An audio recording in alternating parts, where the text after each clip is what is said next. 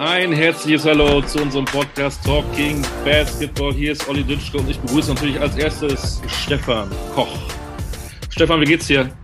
Ach, Olli, halb so gut wie dir. Wollen wir jetzt diese ganzen dummen Sprüche machen, wie schlechten Menschen geht's Nein, bitte nicht. sowas? Nee, bitte nicht. Fahren wir uns, oder? Bitte nicht, bitte nicht. Äh, du bist mein Highlight heute. Äh, ich freue mich immer, mit dir zu sprechen. Ich habe heute einen Scheißtag, aber es ist doch schön, dass du da bist. Ähm, kurze Replik, äh, Pokal. Ähm, irgendwie was Besonderes für dich? Wir beiden waren zusammen in Bayreuth, das war eine klare Kiste. Ich habe noch ein bisschen Chemnitz geguckt. Das war auch um, besser als ein Samst äh, Sonntagabend-Tatort, fand ich. Ja, also äh, gut, Bayreuth, wir waren da. Berlin hat sehr, sehr gut gespielt, vor allem im ersten Viertel, das verdient gewonnen. Ähm, Braunschweig gegen Frankfurt, Kreilsheim gegen Würzburg. Ich sag mal, da hat man eher mit den Heimsiegen gerechnet. Dass es in Chemnitz auch einen Heimsieg gab, äh, war ein bisschen überraschend, aber ganz ehrlich, auch für mich keine Sensation. Ich finde, Chemnitz ist eine wirklich gute Mannschaft, ganz ehrlich. Die sind gut gecoacht, die haben einen starken deutschen Kern äh, um Wimberg. Sie haben jetzt auch noch den Ausfall von Weidemann äh, in dem Spiel zumindest kompensieren können. Und sie haben einfach ein starkes Guard-Duo mit, äh, mit Messenet, äh, muss man ganz, äh, ganz klar sagen. Und, und, und Robinson, das, das, das ist eine gewisse Qualität. Chemnitz für mich eine Mannschaft, die könnte am Ende der Saison Playoffs spielen. Ist aber nicht heute unser Thema, es tut mir leid. Nee, aber wir haben, aber wir aber haben, wir haben spannende, wir haben spannendes Final Four und möglicherweise könnte der Gast äh, auch eine Meinung zu diesem Final Four haben, ne? weil er vielleicht beteiligt sein wird. Er wird beteiligt sein, sofern er sich nicht vergisst. Jetzt hör doch mit diesem Schnickeschnack da auf. äh, wir haben einen Zauberer heute dabei, ne? Stehst du auf die Ehrlich Brothers und auf David Copperfield oder? Ich? Ja. Nee, ich kann mir sowas gar nichts anfangen. Ja, fragen wir gleich mal den Zauberer, ne, der in einer Basketballprovinz zurzeit aktiv ist. Und die Frage, die ja äh, die 25 Millionen, die uns immer zuhören, auch immer gleich immer stellen, ist: äh, Hat denn unser Gast einen zweiten Vornamen? Äh, den hat er. Und zwar ist das der Gilbert. Gilbert? Gilbert, genau.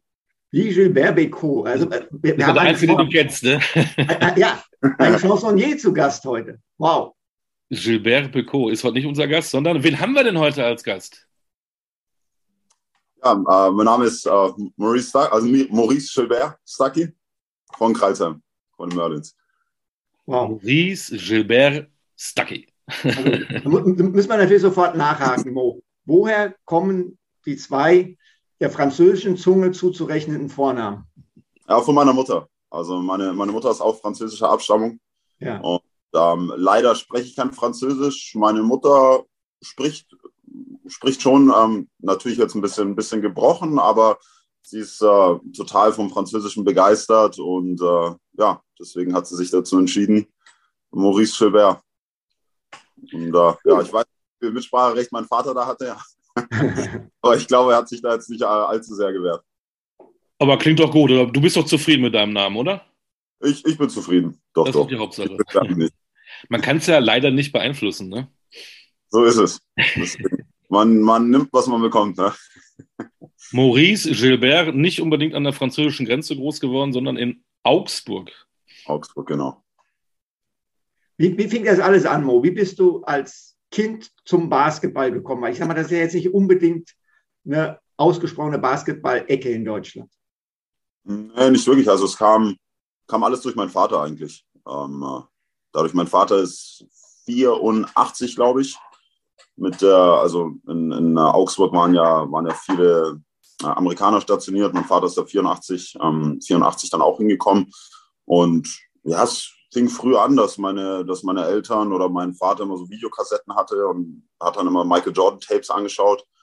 Und äh, ja, ich war da relativ früh begeistert, was meine Eltern mir erzählt haben. Da gibt es auch Videos, wie ich äh, auf einem kleinen Korb am äh, Anfang schon Bälle reinzuschmeißen. Mein Vater hat mich dann auch öfter auf ähm, die, die Army Base mitgenommen, ähm, äh, was, ja, was ja wirklich beeindruckende Hallen sind. Also, also immer noch. Ja. Und, ich, ich glaube, da war all Mögliches drin. Riesen Basketballfeld, Felder, Squash Center, Fitnessstudio oben drüber, also was ich mich noch so leicht erinnern kann. Und ja, da habe ich so die ersten Eindrücke vom Basketball gekriegt. Da war mein Vater und ich immer relativ viel auf dem Freiplatz zusammen und so hat sich das dann entwickelt. War das dann auch dein erster Sport, den du quasi ausgeübt hast? Nee, es war Fußball. Also tatsächlich Fußball gespielt. Hatte auch überragende Fußballschuhe. Also mein Vater war damals der Meinung, er muss mir Footballschuhe kaufen. Und äh, da habe ich mit äh, Footballschuhen tatsächlich Fußball gespielt. Ich weiß noch, das waren so, waren so schwarze, schwarze Nike Footballschuhe, also mit einem, mit einem weißen Nike Swoosh drauf und waren auch Enkelhigh tatsächlich. Ähm, äh, sahen irgendwie anders aus als alle anderen Fußballschuhe, aber hat funktioniert. Die Bauernspitz hat gut, hat gut gepasst. Und ähm, ja, das war so, ich glaube, das habe ich dann, bis ich sieben, acht war, gespielt. Und dann fing es mit dem Basketball an. Ja, wie alt warst du, als du deinen Vater das erste Mal im 1 gegen 1 zerlegt hast? Habe ich tatsächlich nie. Und äh, das ist auch eine Sache, die mich, die mich echt stört. Das letzte Mal war ich, da war ich 15 und da weiß ich noch ganz genau, ich war tatsächlich vorne, habe dann gemeint, ich äh, kann ein bisschen arrogant spielen und habe es dann doch noch 11-8 verloren. Und seitdem haben wir nie mehr wieder gespielt. Und deswegen äh, ist es ein bisschen bitter. Hält er mir immer heute, heute noch immer vor. Wir machen ja immer so auch einen kleinen Geografie-Exkurs. Dann ähm, erzähl den Leuten doch mal, die in Garmisch wohnen oder in Flensburg, äh, wo ist Leitershofen Stadt Bergen? Ähm, ja, Bilge Leitershofen Stadt Bergen ist so ein was heißt jetzt, es ist eigentlich nicht, nicht weit von Augsburg weg, ist so ein bisschen, bisschen, ein bisschen an der Grenze, bisschen ländlicher, kann man, kann man sagen, aber ist auch mit dem Bus relativ schnell in der Stadt. Ähm, ist ein relativ kleiner Verein. Äh, ich selber habe aber angefangen beim TSV Diedorf, habe da ja lang, lang gespielt, ist auch ein bisschen außerhalb von Augsburg. Ich glaube, war dann mit, ich glaube, mit 14 oder 13 habe ich mich dann von Freunden dazu überreden lassen, zum TVA oder zum TV Augsburg dann zu wechseln. War da ein Jahr und dann sind meine Freunde zu Begeleitershofen und dann bin ich halt einfach mitgegangen. Und so fing das Ganze dann an bei Begeleitershofen statt Bergen. Warum hat dir denn dann Basketball mehr gebracht als Fußball? Hat einfach mir persönlich mehr Spaß gemacht. Also ich hatte irgendwie ein Händchen dafür und ähm, ja, hat, hat, hat mir einfach mehr Spaß gemacht, da den, den, den, den Ball durch den Korb zu werfen. Mein Vater natürlich ähm, wollte, wollte immer irgendwie, dass ich Basketball spiele oder er hat immer relativ viel Basketball gespielt, weil mit Fußball äh, das nicht der Begabteste. Und ähm, ja, so, somit kam das einfach und dann hat sich einfach dieser Spaß entwickelt. Mein Dad hatte eine unglaubliche Freude dran zu spielen, auch wenn wir gegeneinander gespielt haben. Hat mich dann immer so, hat mir immer den Eindruck gegeben, als ob ich gewinnen könnte und dann am Ende habe ich dann doch auf den Sack bekommen. Und nee, war einfach die Freude. Dann noch natürlich die ganzen Michael Jordan Tapes äh, immer angeschaut. Das hat mich unglaublich begeistert. Jetzt hast du den Namen Michael Jordan schon zweimal genannt. Ähm, Jordan Brand Classic 2006. Mhm. War das irgendwie so für dich der erste Moment, wo du gespürt hast, jo, da kann was richtig Großes draus werden, das kann vielleicht mal mein Beruf werden? Ich wollte es irgendwie irgendwie immer schon war, war der Traum da. Natürlich, wenn du dann als, als kleiner Junge bist auf, dem, bist auf dem Basketballfeld und zählst dann auch die Uhr runter, 3, 2, 1 und triffst dann genauso einen Game Winner. Aber dieses, ähm, ja, das Jordan Classic, das war, war für mich eine unglaubliche Erfahrung. Also ich weiß noch, als Jordan da runterkam, wir durften ja keine Fotos machen oder keine Autogramme holen. Und warum nicht? So warum denn nicht? Warum, warum denn nicht? Weiß ich nicht, das haben sie uns damals so gesagt. Also das ist doch das Größte, wenn der, wenn der, der, der beste Basketballer der Welt vor dir steht, da willst du doch irgendwie was machen. Genau, also durften wir nicht. Zum Glück habe ich es am Schluss gewonnen, dann hatte ich mein Bild. Und, nee, aber ich weiß noch ganz genau, als er in den Raum da reinkam, es ist, äh, also ich, ich musste tatsächlich fast weinen, weil ich einfach so begeistert war und ich wollte ihm eigentlich so viele Fragen stellen, aber ich konnte nicht. Ich hatte so eine richtige Schockstarre und am Schluss habe ich es so bereut.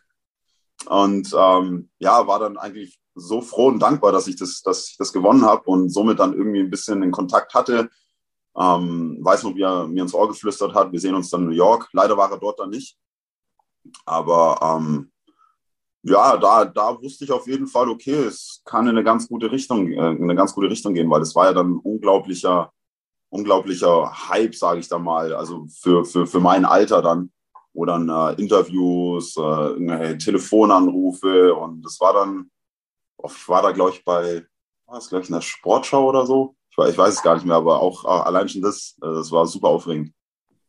Jetzt, wir haben ja auch ein paar Hörer, die jetzt nicht unbedingt wissen, über was wir eben geredet haben, über äh, Michael Jordan und, und äh, Maurice Gilbert Stucky trifft ihn zufällig. Äh, was war das für ein Camp? Kannst du noch mal kurz ähm, erzählen, um was es da ankam, wie viel waren da und warum hast du es gerade gewonnen? Es war, ähm, glaube, zu dem Zeitpunkt hatte Michael Jordan eine Europatour. Und ähm, ja, es halt wurden dann, ich glaube, der U oder automatisch die, ich glaube, der 20er-Kader oder 30er-Kader der U16-Nationalmannschaft ähm, wurde den, zu dem Zeitpunkt automatisch eingeladen. Und ich glaube, noch zehn andere Jungs konnten sich das erspielen. Irgendwie, irgendwie so muss es gewesen sein. Und ähm, wir hatten dann Training und da wurden dann ein paar Leute aussortiert. Und ähm, die übrigen 20 haben wir dann ein Spiel gespielt, 10 gegen 10. Ähm, also zwei Mannschaften, jeweils 10 Spieler. Mama, ich bin im Interview. Ich muss dich später anrufen. Ciao. Jetzt, jetzt. Sie, sie gibt nicht auf. ähm, nee, auf jeden Fall haben wir, dann, haben wir dann abends ein Spiel gespielt. Ähm, warum ich es letztendlich gewonnen habe, ähm, ja, war mir selber, keine Ahnung, ein bisschen, bisschen unklar. Es war jetzt nicht so, dass ich das überragende, glaube ich, Punktespiel hatte. Aber ich glaube, den hat einfach die Art und Weise, wie ich, äh, die Art und Weise, wie ich gespielt habe, gefallen. Ich habe den Ball ähm, ähm, relativ gut verteilt. Ähm, ja, hatte, hatte Spaß im Spiel, habe gut verteidigt. Ich glaube, so das Gesamtpaket hat zu dem Zeitpunkt einfach, einfach gestimmt. Und äh, die haben halt irgendwas gesehen, was ihnen gefallen hat. Und äh, ja. Was hast du denn bekommen? Irgendwie einen Preis, irgendwie eine Statue, irgendwie ein Pokal? Ein Pokal. 5000 Euro, keine Ahnung. Nee, nee, nee, das war der, war der Pokal von Michael Jordan, habe ich überreicht bekommen. Ähm, der heute immer noch bei, bei meinem Vater in der Wohnung in Augsburg steht. Darf ich nicht anfassen. Wieso? Darf ich auch nirgends mit rumnehmen. Ja, mein Vater passt darauf auf. Er sagt immer, ja, du äh, schlammst immer so rum und machst die Sachen sowieso kaputt. Wie groß ist der denn? Was ist denn das für? Wie kann man sich das vorstellen? Ähm, das ist ja so ein, so ein runder Pokal, steht auf so einer, hat so runde, runde Beine quasi. Genau, und mittendrin ist halt der Jumpman. Ist aus Glas und der Jumpman ist dann aus so einem, aus so einem Metall oder Stahl. Und ähm, ja, es ist ganz netter Pokal und drunter steht MVP 2006. Und äh, ja, steht seitdem ganz gut in Augsburg und ist immer noch ganz. Weil du ja. nicht anfassen darfst, deswegen. Genau, weil ich nicht anfassen darf. Also mein Dad, der hat da, hat da so einen kleinen, hat da so einen kleinen Altar mit den ganzen äh, Medaillen, ähm, Pokalen aus der Vergangenheit und sowas. Also ist, äh, ist ganz schön. Vielleicht habe ich bald Zugriff drauf. mal, schauen. Mal, mal schauen. Auf jeden, auf, auf jeden Fall ist es ja so, äh, dein Dad hebt äh, deine Pokale für dich auf, deine Mom ruft im Interview an. Ähm, wie sind die denn oder wie habt ihr das als Familie wahrgenommen? Du hast ja selbst gesagt, tierisches Medieninteresse auf einmal wurde dann schon irgendwie von außerhalb so der Begriff NBA in das äh, Leben von Mostaki und die Karriereplanung geworfen. Wie war das? Wie haben das deine Eltern wahrgenommen? Haben die gesagt, Junge, jetzt bleib mal auf dem Boden oder haben die dich weiter gepusht? Ja, also meine Eltern sind da immer wirklich sehr, sehr, sehr bodenständig. Also die, ähm, sagen auch immer, egal bei allem, was ist, man soll immer gleich sein, nicht zu hoch, nicht zu tief. Wirklich, du bist quasi immer noch so der kleine Junge aus Augsburg, ähm, haben aber immer super unterstützt. Meine Eltern hatten jetzt aber auch jetzt nicht so viel Ahnung davon. Das hat jetzt auch keiner von uns, dass als kleiner Junge natürlich mit Michael Jordan dir oder als Teenager mit Michael Jordan dir einen Pokal überreicht, dann äh, denkst du natürlich, boah, NBA, klar, muss so sein. Und ähm, äh, ja, das ist, habe dann damals bin ich in, in Kontakt getreten mit, ähm, ich glaube, ich war da noch ein Jahr in Augsburg tatsächlich, habe dann zweite Regionalliga gespielt, noch, bin dann zu U16 EM gefahren und da habe ich eigentlich mal wirklich gesehen, was ein NBA-Spieler ist oder potenzieller, weil ich bin da auf Ricky Rubio getroffen. Okay. Und, äh, zu dem Zeitpunkt war ich natürlich breite Brust und äh, ja, so, man ist gut, man ist der Beste. Und dann habe ich gegen ihn gespielt und das, das, das war dann nochmal wirklich ein ganz anderes Level. Ich glaube, er hat zu dem Zeitpunkt ja schon tatsächlich ACB gespielt oder mittrainiert auf jeden Fall. Ja. Und ähm, es, das war unglaublich. Also der hat Sachen gemacht und Sachen gesehen, da, so schnell konntest du gar nicht gucken. Genau. Wie viele Vereine haben dich denn nach diesem äh, Gewinn äh, von diesem MVP-Pokal äh, sich bei dir gemeldet? Wer war denn alles dabei? Ähm, ich war da in Gesprächen mit Ulm. Da war ich tatsächlich auch mal bei einem, bei einem Training dabei. Ähm, ich glaube, da war Joyce und, also Drew Joyce und Jeff Gibbs, von dem war ich da super beeindruckt, weil auf einmal steht da dieses Monster vor mir, der da richtig breit ist, äh, richtig lange Arme. Ähm, äh, ansonsten kann ich mich an keinen da erinnern. Dann habe ich mit Röndorf gesprochen, Ehingen, wo ich dann letztendlich hin bin. Ähm, was war denn dann noch?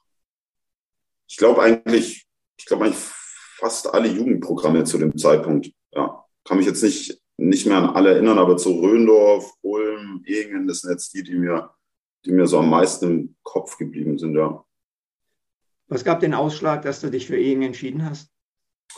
Ähm, es war, ich glaube einfach die Sympathie und dass ich gesehen habe, dass halt auch ähm, zu dem Zeitpunkt waren, war das, ich glaube ich, mit Güsbach so der, so der einzige ähm, Verein, der auch junge Leute in der zweite, zweiten Liga richtig hat spielen lassen. Und äh, das ist das, was ich wollte. Ich wollte einfach den nächsten Schritt gehen, ohne jetzt irgendwie ähm, ja, auf, auf, auf einer Bank zu versauern, sondern einfach gucken, dass ich mich weiterentwickeln kann. Und ähm, ja, da, da hat es einfach gepasst. Es waren viele junge Leute. Ich glaube, sie haben zu dem Zeitpunkt mit, äh, mit zwei Amerikanern immer gespielt, die so die Stütze waren. Und ähm, da man konnte ganz, ganz befreit aufspielen und sich weiterentwickeln mit Gleichaltrigen. Hast du dich damals nur dich um Basketball gekümmert oder bist du auch zweigleisig gefahren, äh, weil du hattest ja nicht die Garantie, dass du Basketballprofi werden würdest? Ja, genau. Also ich habe damals, ähm, äh, als ich in Augsburg war, habe ich dann äh, auch eine, eine, Ausbildung angefangen als, als Bankkaufmann, wo dieser ganze Hype dann natürlich war. Ähm, um, um, um den Basketball habe ich da auch in der Ausbildungsstelle Anrufe bekommen und dann ging es mehr um Basketball anstatt um, um, um die Ausbildung selbst. Bin dann nach Ehingen gegangen, ähm, habe dann äh, da die, die Ausbildung abgebrochen. Zum jetzigen Zeitpunkt, wo ich jetzt älter bin, denke ich mir, okay, hätte ich das, am Ende hast du immer dann doch mehr Erfahrung und wenn du Sachen anders machen könntest, hättest du anders gemacht. Äh, hätte ich tatsächlich auch. Ähm, äh, aber okay, gut, das, das war so und dann äh, war, ich, war ich in Ehingen. Da lief das, lief das leider nicht so wie geplant mit der, der Ausbildung, bin dann ja nach Güßbach gegangen, habe dann da auch was angefangen. Ähm, äh, aber das war dann, war dann alles irgendwie, hat es, hat es nicht so zusammengepasst. Und ich war dann doch mehr auf der Basketballschiene und habe dann gesagt, okay, gut, ich mache das so. Und im Nachhinein hätte ich, hätte ich, wenn ich jetzt so drüber nachdenke, es doch anders machen, machen sollen. Ich habe dann viel mehr Fokus auf Basketball gelegt, anstatt auf das andere. Wärst du jetzt lieber Banker oder was? Nö, nicht Banker, aber so, dass du auf jeden Fall beides zu, zu einem Zeitpunkt, wenn du so jung bist, dann äh, ja, hättest, hättest du es auf jeden Fall da hinkriegen können. Also bin ich, bin ich mir ziemlich sicher. Bloß es war dann, ich war dann so in diesem, in diesem, okay, Basketball, Basketball, Basketball. Und dann war ich auch, bin ich weg von zu Hause gezogen. Meine Eltern hatten natürlich auch nicht mehr dann so, so die Hand drüber, weil ich halt einfach weiter weg war. Und würde jetzt aber jedem anderen jungen Spieler äh, sagen, mach's auf jeden Fall so anders. Ja. Jetzt hört einfach, weil du nie die Garantie hast. Ich hatte einfach das Glück, dass ich ähm, relativ verletzungsfrei ähm, auch in frühen Jahren war und einfach nichts passiert ist. Jetzt hört die Mutter ja nicht mit. Die hatte eben, du, du hast sie eben weggedrückt. Hast du dann, dann an deine ersten Schritte von zu Hause weg auch mal ein bisschen Mist gebaut? ja, ich sage mal so, ich habe äh, in Ehingen dann auch äh, mit, äh, ich habe nicht in Ursprung, sondern ich war in Ehingen und habe da ähm, dann auch mit zwei, zwei Amerikanern zusammen gewohnt. Die waren dann natürlich ein bisschen älter, 22, 23, glaube ich, ja, sowas müssen die gewesen sein. Und äh, ja, dann hast du mal den einen oder anderen Blödsinn auf jeden Fall gemacht, aber meine Mutter ist wieder hintergekommen. Meine Mutter ruft ja relativ häufig an, auch zu dem Zeitpunkt. Irgendwie, komischerweise hat sie mich immer erwischt, wenn ich irgendwie draußen unterwegs war es ist ja schon zwölf, jetzt geh nach Hause. Ich weiß nicht, da hat sie, hat sie immer einen Riecher dafür. Ist, äh, ist teilweise heute noch so. Gut. Ähm, du hast gesagt, dann der Wechsel nach Güßbach. Äh, das Güßbacher Programm war ja an Bamberg angedockt. Ähm, da warst du damals dann so um die 19, als du dahin bist, ne? Ja, genau, 19. 19. Ähm, war die Qualität des Bamberger Bundesliga-Kader ist einfach zu hoch zu diesem Zeitpunkt, um dich da als junger Spieler irgendwie voll etablieren zu können? Ähm, Ja, ja, ich, ich, ich glaube schon. Es ist, also es war zum Zeitpunkt, wo ich da war, in meinem ersten Jahr, das, da habe ich mehr mittrainiert, war nur bei Güßbach. Ähm, ich glaube, um den Januar rum habe ich dann der Pro B, also meine erste Pro B-Saisonhälfte war, also verlief ziemlich gut. Ich habe dann auch angefangen, so ab Januar dann richtig gut bei der, bei der ersten Liga oder eben bei der Bundesliga mitzutrainieren. Und ähm, so wie es mir Chris Fleming damals gesagt hat, war er kurz davor, mir auch ein paar Einsatzmöglichkeiten zu geben, aber ich mir dann die Hand gebrochen. Ähm, dass mir einfach im Training, Ball wurde mir auf, auf, äh, auf den Mittelfinger gespielt, äh, gespielt und dann hat sich in der Mittelhand der Knochen gebrochen und dann war ich erst mal sechs bis acht Wochen raus. Und ich glaube, in dem Jahr sind sie dann Pokalsieger und Meister geworden. Im Jahr drauf war es dann tatsächlich so, dass ich, äh, John Goldsberry hat sich am Anfang verletzt und dadurch habe ich am Anfang mal eine Chance bekommen. Aber der Kader war relativ breit aufgestellt. Dann war es natürlich bei Bamberg, die sind vorher Meister, Pokalsieger, dann wollen sie noch mehr und dann war es einfach schwierig, in, in, in, so einem Programm dann, dann ordentlich oder viel Spielzeit zu bekommen. Mein Glück war, dass wir in dem zweiten Jahr, wo ich da war, einfach so viele Gegner mit 20 oder mit 30 aus der Halle geschossen haben, dass ich zumindest mal so 10, 15 Minuten spielen konnte. Aber es war, es war schon relativ schwer. Natürlich stehen die Trainer auch unter Druck. Man muss irgendwie ein Gleichgewicht finden. Carsten war zu dem Zeitpunkt ja auch noch nicht so alt und ein junger, junger Kerl, der, ähm, der dann gespielt hat. Somit hatten sie ja einen Nachwuchs, der quasi Einsatzzeit bekommen hat. Und es war dann, war dann schon relativ schwierig, ja. Das heißt, das heißt, der Schritt nach Würzburg war auch im Nachhinein genau der richtige, in ein Programm zu gehen, wo du einfach mehr Verantwortung auch übernehmen konntest. Ja, genau. Also ich ähm, hatte ja dann auch meinen Fußbruch, leider, mein, mein Mittelfußbruch. Und meine Anfangszeit in Würzburg war auch nicht, war auch nicht einfach. Es ähm, war ja dann so, im ersten Jahr war das relativ durchwachsen, immer abwechselnd Spielzeit. Ähm, ich glaube, äh, Marcel Schröder war ja da, da. Dann ist es so, er hat ja auch gerade erst übernommen. Dann bist du natürlich am Anfang auch unter Druck. Davor haben sie das Halbfinale erreicht.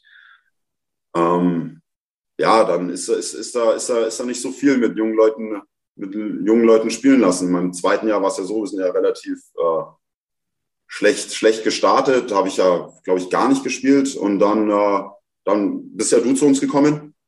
Und äh, dann haben sich die Sachen verändert. Also das ist ja auch das, was ich immer wieder erwähne, dass ähm, zu dem Zeitpunkt, wo dann du gewechselt bist, mir die Chance gegeben hast, das dann mein Durchbruch mehr oder weniger war, mich dann zu, zu, zu etablieren als, als Spieler in der Liga, wo ich ja das immer ganz hoch, ganz groß oder ganz hoch anrechne. Mike Meeks hat ja auch immer, hat ja auch immer äh, super mit mir gearbeitet und deswegen bin ich ja auch in dem Jahr dann, wo wir dann leider abgestiegen sind, äh, zu euch beiden dann ja noch mal hingekommen, habe ich einen Abend und mich bedankt und äh, das tue ich heute auch noch in, äh, in äh, mehreren Interviews oder wenn mich Leute sagen, so sage ich, okay, das sind jetzt die zwei Leute, die mir den Durchbruch auf jeden Fall ermöglicht haben. Wow, jetzt bin ich, bin ich ein bisschen geplättet. Das können wir jetzt gleich wieder umdrehen. Äh, was ist denn die größte Macke von Stefan Koch? Kannst du dir mal eben schnell verraten? Die größte Macke? ist, ich, muss, ich muss ganz ehrlich sagen, es ist schwierig für mich zu sagen, weil ich ihn halt nicht leider kein ganzes Jahr hatte sondern es waren ja, es waren ja dann letztendlich ein paar, ein paar Monate, es waren fünf, sechs Monate. Ähm, deswegen weiß ich es jetzt gar nicht. Komm, trau dich. Perfekte Antwort, Mo, perfekte Antwort. Ich kann ich jetzt nichts sagen, ne? Das kann ich jetzt gar nicht glauben. Nee. Also es ist, also immer wenn ich Stefan, Stefan Kocher rede, dann sage ich immer um, um unglaubliche Dankbarkeit. Also wirklich. Das ist immer alles nur super positiv. Ihm, Mike Meeks. Ich habe, glaube ich, am Anfang vom Sommer mal kurz mit, mit Michael Meeks Kontakt gehabt und äh, ja, also wirklich, das, das ist alles super. Die hat gerade, man sieht es im Podcast nicht, aber er hat Tränen in den Augen. Ich sehe das gerade, ist sehr, sehr gerührt. Bin ich auch. Bin ich echt. Bin ich echt. deswegen müssen wir jetzt auch weitermachen. Ja, ich habe eine gute Frage. Du warst ja längere Zeit, ich habe eine super Frage. Du, du warst ja längere Zeit im Frankenland mhm. und dann gehst du ins, ins Ausland, hätte ich fast gesagt. Gehst du dann in den hohen Norden, mhm. Oldenburg. Äh, was war da für dich anders? Oh, viel. Es war, ich war einfach noch nie so weit weg von, äh, von der Heimat. Würzburg ist ja von Augsburg circa zweieinhalb Stunden. Deswegen konntest du ja öfters mal nach Hause fahren und hattest auch so im Umkreis einfach ein bisschen was. Aber jetzt in Oldenburg, da war, da war niemand. Also das war dann, äh, nur die Mutter, die immer jede halbe Stunde angerufen hat. Ja, ja, also, also meine Mutter generell, sie, sie ruft immer an. Das hat sich nicht verändert zu einer Zeit, wo ich jetzt 10, 12 bin, bis zu jetzt. Also wie man ja vorhin gehört hat. Ähm, nee, aber es war auch, da bin ich in eine Mannschaft gekommen, die halt, das waren alles ja, gestandene Männer. Einfach. Und dann äh, kommst, du, kommst du da hin als junger, äh, energischer Typ, der, der gerade ähm, noch so hungrig ist, einfach, einfach mehr zu wollen, mehr zu machen. Und ich habe mich damals mit, äh, mit Sebastian Machowski unterhalten und es hat sich alles ganz gut angehört. Und äh, waren auf einer Wellenlänge. Und ähm, ja, es war dann für mich am Anfang eigentlich, eigentlich glaube ich, relativ gut. Ich habe äh, da, da meine Spielzeit bekommen. Es war, zu dem Zeitpunkt war ich auch noch ein bisschen wilder, muss ich sagen. Ja, wollte ich alles machen. Ich wollte äh, dribbeln, ich wollte äh, werfen, Pick and Roll spielen und ich, ich, ich, ich wollte einfach so viel, ja, einfach so viel besser werden, dass ab und zu mal ein bisschen, ein bisschen wilder bei, bei mir lief. Aber ähm, ja, es, es, es war eine super Erfahrung für mich.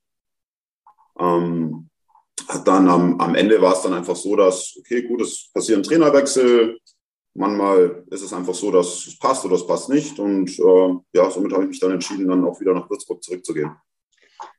Aber ähm, du warst ja zu diesem Zeitpunkt schon ein Stück weit etabliert.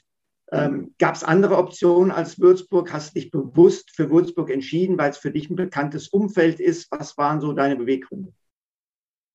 Um, äh, ja, ich glaube, es stand damals auch in der Schwebe zwischen äh, Würzburg und Ulm, glaube ich, war das sogar. Und dann war das so, dass äh, Würzburg hatte zu dem Zeitpunkt, glaube ich, einen anderen Spieler noch im Auge. Ich glaube, da braucht man kein Geheimnis drum machen. Das ist alles Vergangenheit. Das war, glaube ich, äh, Prambly, der zu dem Zeitpunkt Bayreuth sehr gut gespielt hat. Und ähm, dann war das so, dass Würzburg wollte noch abwarten, was er macht. Dann hat er sich für Ulm entschieden. Ich war aber gleichzeitig auch mit beiden im Gespräch. Und ja, dann ist der eine Baustein gefallen und somit wusste ich, okay, gut, dann gehe ich wieder zurück nach Würzburg, was äh, für mich persönlich auch äh, super war, was ich auch wollte, weil äh, es waren ja für mich gute Erfahrungen dort. Ich habe da schöne Erfahrungen gemacht. Ich hatte dort ähm, Kontakte geknüpft, Freunde noch. Und deswegen ist der Baustein für mich da perfekt gefallen. Und, und du hattest dann ja auch wirklich drei gute Jahre in Würzburg. Warum dann doch nochmal Bamberg? Einfach die Herausforderung, nochmal absolute Spitze angreifen? Genau, es ist dann natürlich, ähm, Würzburg war dann ein Wohnzimmer, Bequemlichkeit und ähm, es, war, es war schwierig, es war keine leichte Entscheidung, ähm, muss ich ganz ehrlich sagen, aber ich dachte mir, okay, zu dem Zeitpunkt, wie alt war ich denn da? Äh, 28? Ich glaube, 28, 27, 28 war ich da, glaube ich. 28 war es. 28. 28. Ja, genau. Und äh, ich dachte mir, ja, gut, wenn ich jetzt, wann dann? Es, es, es lief gut für mich. Ich habe mich selbstbewusst und gut gefühlt und, und wollte halt einfach diesen Schritt wagen. Es war ein bisschen, ich, ich, ich sage nicht Angst, aber Respekt. Und ähm, ja, einfach aus dieser Komfortzone heraus. Und äh, einfach schauen in Bamberg, da war man als junger Kerl. Ich wollte jetzt einfach wiederkommen als, als, als gestandener Mann und äh, mich da dann einfach nochmal beweisen. Hilft das dann auch, dass man zu einem Verein geht, wo die Aufmerksamkeit. Entschuldigung? es, kommt die Mutter, es kommt die Mutter persönlich vorbei. Ja, die, zwei, Mädels sind wieder da. Hallo! Schau mal, Schatzi. Hey, hallo. Hallo. Das ist die Solea, ne? Die Solea, genau. Hallo Solea. Das ist spannend, ne? Also das, das, das, das ist der Opa, Opa Stefan Koch da mit dem Grünen da, das ist der Opa, ja. da guckt sie. Ja, Hallo, ist ganz, ja. ja. Opa! ja, oh. Ja, Opa. Äh, das Weihnachtslichterkette ist da ganz groß. Das ist echt ein Podcast, in dem so richtig Menschen, oder? Die Mama kommt vorbei. Der ist herrlich. Genau. Die, die ist kleine herrlich. Tochter sagt Hallo. Ja. Ach so. Ja. Hallo zusammen. Hallo. So, mein Schatz, wir sind fertig. So, jetzt. Jetzt, ähm, Jetzt, du hast dir diese Herausforderung gesucht. Ist das dann auch eine, ähm, umso schwieriger, dann wieder in einem Umfeld zu kommen, wo Basketball noch eine größere Rolle spielt? Freak City, da ist der Stellenwert des Basketballs ja sehr hoch. Ja, der Druck ist einfach, einfach ein ganz anderer. Und ähm, in, in Würzburg war es ja so, dass, okay, wenn du die Playoffs geschafft hast, dann äh, waren alle zufrieden. wenn du irgendwie auch allein nur Borderline-Playoffs warst, äh, war es schon akzeptabel. Und in, äh, in Bamberg äh, war das nicht so. Da war Playoffs wie morgens aufstehen. Ähm, ja, und da haben halt nur Titel gezählt. Und somit war auch der, der, der Platz für Fehler und die Konkurrenz halt einfach so viel, so viel, so viel höher. Stefan, erinnerst du dich an dein erstes Mal, als du in Kreilsheim warst? Ja, äh, also, also das erste Mal, dass, als ich in Kreilsheim war, ähm, ähm, ich kann es jetzt nicht das erste Mal zuordnen. Ich weiß nur, dass äh, diese Halle auf mich auf jeden Fall erstmal sehr ungewöhnlich gewirkt hat und äh, einen ganz besonderen Eindruck hinterlassen hat. Was war dein erster Eindruck, Mo? Kreilsheim ist ja noch nicht so lange auf dieser Basketball-Landkarte und äh, wurde vielleicht auch ein bisschen belächelt als Provinz. Vieh-Auktionshalle äh, wird da gleich immer, ähm, kommt gleich mal in den Kopf. Wie war das für dich? Ja, genauso. Als ich gesehen habe, wo wir da, ich weiß nicht, in Würzburg war ich das erste Mal da und dann sehe ich so, okay, wo ist denn die Halle? Die ist mitten im Nirgendwo. Dann äh, habe ich auch noch gehört, dass es eine Vier-Auktionshalle ist. Und so, hoppala, was, was, ist denn hier los? Dann hast du ja oftmals auch diesen, diesen ländlichen Geruch. Und äh, ja, aber da ist ja, ist ja auch zu dem Zeitpunkt war, war die Stimmung ja echt gut, echt super. Und, äh, aber der Eindruck, der erste war schon erstmal so, hm, und äh, ja, jetzt ist es das Wohnzimmer. ähm, wird Kreilsheim deine letzte Station sein oder ist es zu früh? Du bist jetzt äh, 31. Ist es zu früh, sowas schon zu projizieren? Also ich plane noch ein paar Jährchen zu spielen, solange der Körper auf jeden Fall mitmacht. 31, da, ich bin nur noch ganz gut im Schuss, glaube ich. Ähm, ja, ich ja, vielleicht ist es zu früh, um das zu sagen, aber ich fühle mich hier super wohl. Also das ist, ähm, das habe ich, habe ich ja auch schon, auch schon immer gesagt, auch, auch dem Verein. Mir gefällt es hier, es ist hier sehr, sehr familiär. Die Leute sind wirklich äh, sehr, sehr dankbar auch. Und äh, es ist eine super Organisation. Ich habe es nicht weit nach Würzburg, wo ähm, ich ja dann auch letztendlich sesshaft werden werde. Und äh, Augsburg ist auch nicht weit. Also da, da passt einfach vieles zusammen. Wir hatten ja eben den Begriff Opa. Du bist da ja eigentlich auch der Opa, ne? Du bist der Älteste im Kader. Wie kommst du damit zurecht? Es ging alles sehr schnell irgendwie, ja. Mit 31 der Älteste. Ja. Hast du dann andere Aufgaben oder, oder wirst du da gefoppt? Stellen die dir mal einen Rollator irgendwie mal in die Halle oder was, was geht da ab? Oder spielt das eigentlich gar keine Rolle? Naja, hat sich eigentlich nicht, nicht viel verändert. Also außer, dass ich äh, mehr kommunizieren muss. Ich bin ja ein, an sich eigentlich auch eine eher ruhigerer Typ gewesen, sage ich, der dann als innerhalb der Mannschaft nicht so viel geredet hat, mal hier und da was gesagt, aber jetzt ist es einfach, man muss einfach so eine, so eine gewisse Verantwortung übernehmen, viel kommunizieren, auch mit den jüngeren Spielern, das wird auch erwartet, auch Sebastian erwartet ist. Und äh, da musste ich auch so ein bisschen, bisschen selber über meinen eigenen Schatten springen, um einfach da, ja, more vocal, sagt man ja, ähm, zu sein. Aber es ist eine, ist eine Sache, da, da habe ich mich eigentlich ganz gut jetzt eingefunden und es passt, also es funktioniert. Du erlebst dann ja auch in deinem hohen Alter auch da Historisches. Kreilsheim zum ersten Mal international. Kreilsheim hatten wir, kommen wir wieder zum Beginn, äh, hat sich qualifiziert fürs Final Four im Pokal. Äh, wie nimmst du das da wahr? Wie nimmt das Kreilsheim und auch das, ähm, das Umfeld da wahr? Im, Im Nirgendwo, wie du so schön gesagt hast. Ja, es ist natürlich eine totale Euphorie, auch durch die, durch die letzten beiden Jahren, äh, Jahre natürlich.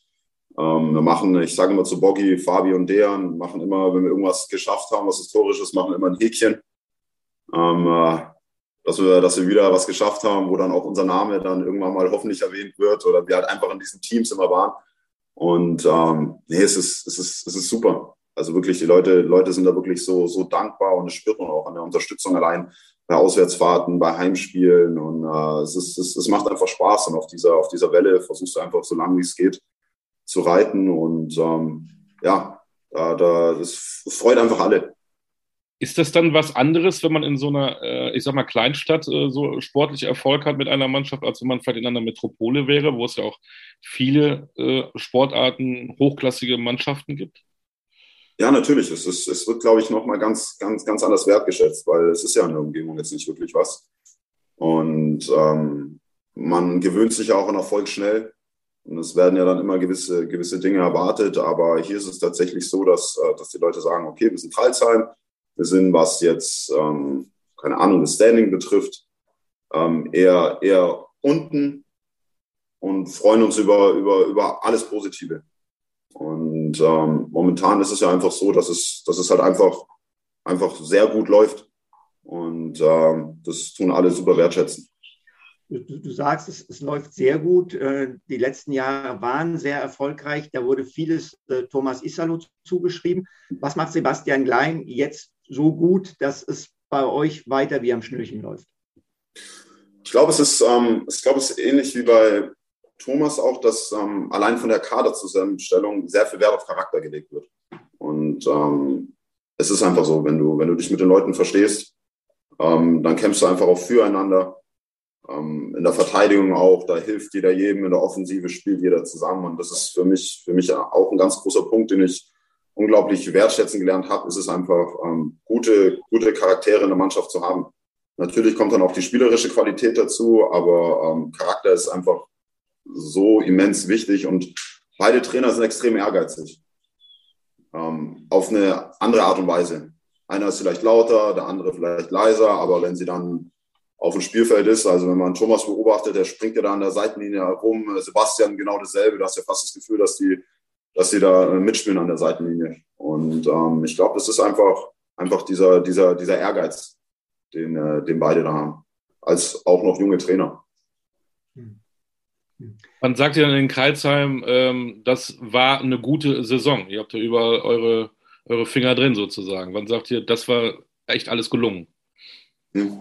Doch, natürlich. Also ähm, am Ende war es natürlich, äh, hättest du dir in den, in den Playoffs natürlich vielleicht jetzt nicht unbedingt München gewünscht, ähm, äh, weil die einfach in der, in, der Breite einfach, es ist, ist halt FC Bayern. Und ähm, dadurch, dass wir dann auch noch ein paar Verletzungsprobleme hatten, war es dann für uns natürlich noch, noch schwieriger, das Ganze dann äh, aufrechtzuerhalten. Aber ich glaube, wir haben dann einen extrem guten Fight geliefert, auch über die ganze Saison. Und äh, da kann man wirklich, wirklich als Kreisheimer Spieler, als Organisation, Trainer, alles drumherum wirklich stolz drauf sein.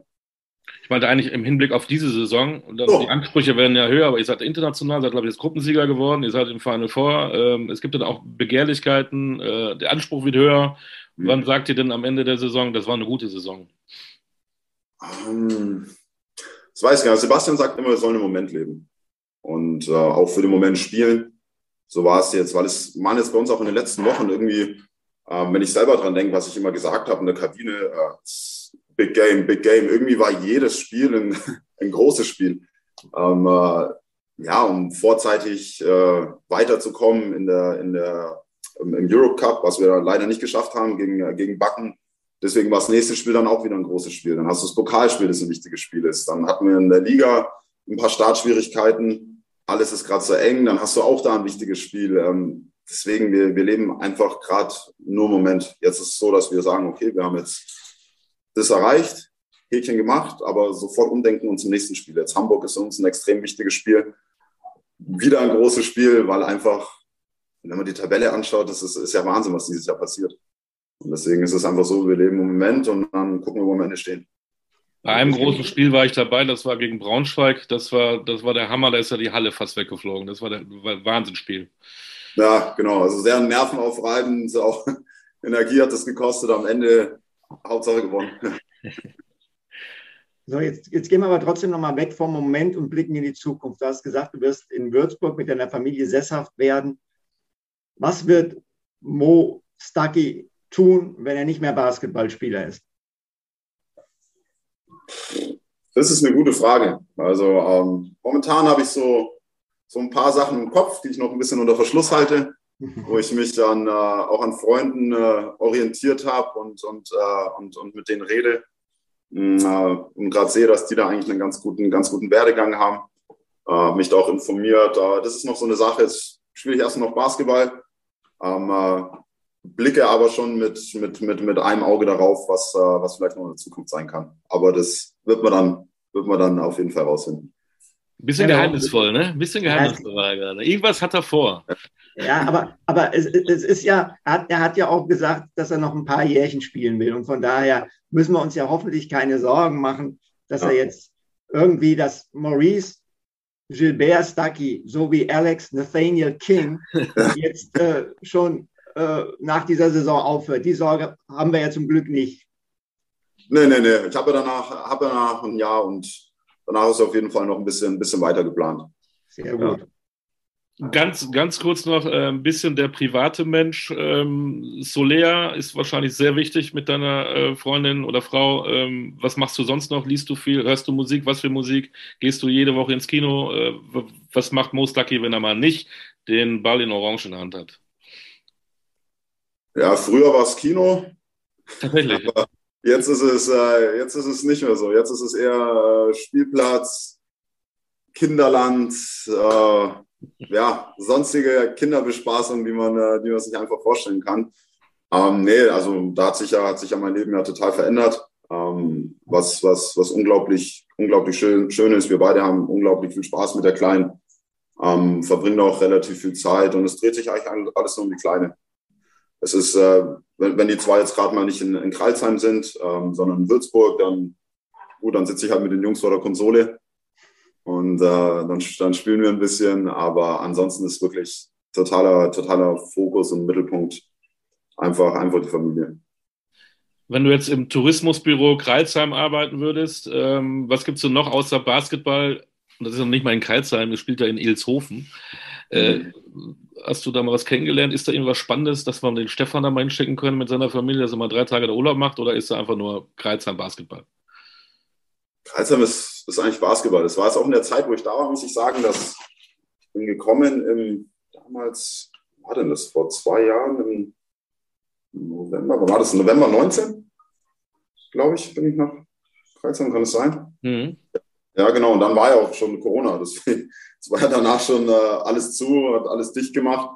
Deswegen konntest du jetzt auch nicht so viel machen. Jetzt dieses Jahr bin ich in Kreilsheim mehr auf den Spielplätzen und in Kinderländern. Von daher ähm, ja, aber ansonsten ist Kreisheim ist Basketball, ja. Ganz klar. Bei einer Vieh-Auktion warst du auch noch nicht. Vieh-Auktion war ich tatsächlich noch nicht, ne. Aber hast du dir das mal vorgenommen? Das muss doch ein Highlight sein, oder? Habe ich tatsächlich noch gar nicht dran gedacht, mal hinzugehen. Aber wenn ihr das jetzt so erwähnt, dann soll ich es vielleicht mal machen, ja. definitiv, definitiv. Also, also ich würde ich, ich würd mir das echt gerne mal anschauen. Ja. Wo, wo, wobei du auch sagst, äh, du hast ja schon den, wie hast du es genannt, den ländlichen Geruch hervorgehoben. Der wird dann natürlich noch in stärkerer Ausprägung in die Nase schießen. Das auf jeden Fall. Aber gut, man hat ja, ja okay, das wird man schon ertragen. Äh, ansonsten Masken, ja. Jetzt lass uns mal nicht über Rindviecher reden hier. In deiner Anwesenheit, Olli, fällt uns kein anderes Thema ein. Dankeschön. Gerne. Dankeschön ich glaube, äh, wir haben es soweit. Ähm, kleiner Blick, ähm, Final Four Pokal, damit haben wir angefangen, damit können wir auch aufhören. Ähm, das Ding wollt ihr schon haben, ne? Stellst du dann wieder bei deinem Vater ins, ins Wohnzimmer, nicht, nicht bei dir zu Hause. Sag mal so, jetzt, wo du so weit gekommen bist, auf jeden Fall. Also, ich, ich glaube, wenn das, ja, Braunschweig, das ist, das wird kein leichter Gegner, so wie kein, äh, kein Gegner in der Liga leicht ist. Ähm, ja, jetzt auf jeden Fall, wenn du da drin bist, dann willst du gucken, dass das Ding auf jeden Fall auf jeden Fall holst. Das ist ein Spiel und äh, da kann viel passieren. Und genau. Gibt es denn eigentlich echt eine, eine, realistische Chance, dass dieses Turnier dann bei euch stattfindet? Da habe ich keine Ahnung. Habe ich auch noch gar nicht, habe ich gar nicht drüber nachgedacht. Und man weiß auch nicht, wie viele Leute da letztendlich auch in die Halle können, dürfen. Ähm, äh, Wenn es weniger, weniger Leute sind, dann wird es vielleicht Sinn machen in einer kleineren Halle, wenn es mehr in einer größeren Halle. Also keine Ahnung, ich weiß nicht, anhand, ähm, an, an, was sie das festmachen. Aber wenn es bei uns wäre, würde ich es natürlich dankend annehmen. Da wäre die Chance, dieses Ding dann zu holen, vielleicht auch ein paar Prozent höher, ne? Mit, der, mit den ja, Fans. Man ist auch in seinem gewohnten Umfeld, man schläft in seinem Bett und hat keinen, hat keinen Reisestress. Von daher, dass wir natürlich auch noch weitergekommen sind im Europe Cup, das äh, hast du ja dann auch, hast ja auch wieder Reisestress, aber der fällt ja dann komplett weg. Und äh, ja, es wäre eine schöne Sache. Dann freuen sich auch alle Rindviecher in Kreilsheim. Ja, genau. Maurice, Gilbert, Mo, Stucky, wir danken dir für deine Zeit. Das war total schön. Jetzt lass uns mal dich mal in Ruhe, damit du deine Mutter mal zurückrufen kannst. Die hat bestimmt was Wichtiges dir, dir zu berichten. Ähm, viel Erfolg. Wenn du da mal dein Geheimnis lüften willst, was du dann nach der Karriere machen willst, bitte gib uns als erstes Bescheid. Dann machen wir nochmal ein halbes Stündchen. Das wäre ganz lieb. Wenn ich aufhören werde, dann wisst ihr Bescheid. Ja. äh, Stefan Koch wird weiter sentimental an diesen Podcast denken, weil du ihn so gelobt hast. Das hat er lange nicht mehr erlebt, glaube ich. Von mir kriegt er immer die Peitsche. Aber, aber danke dafür und vor allen Dingen äh, du und auch deine Familie bleibt gesund, das ist das Wichtigste. Ja, danke schön. Bleibt ihr auch gesund. Alles Gute euch. Danke. Das machen wir auf jeden Dank. Fall. Wir geben alles. Stefan, auch dir. Schönen Dank. Und dann gehen wir in dich. Und wenn du mal wissen willst, was deine Macke ist, frag mich ruhig. Ich könnte dir da einiges erzählen. Ich komme drauf zurück. in diesem Sinne, euch beiden. Alles Gute, das war Podcast Talking Basketball. In 14 Tagen gibt es dann den nächsten. Und dann reden wir mal vielleicht nicht über Rindviecher. Schauen wir mal. Alles Gute, bis dann. Bis bald. Ciao. Ciao. Ciao. ciao.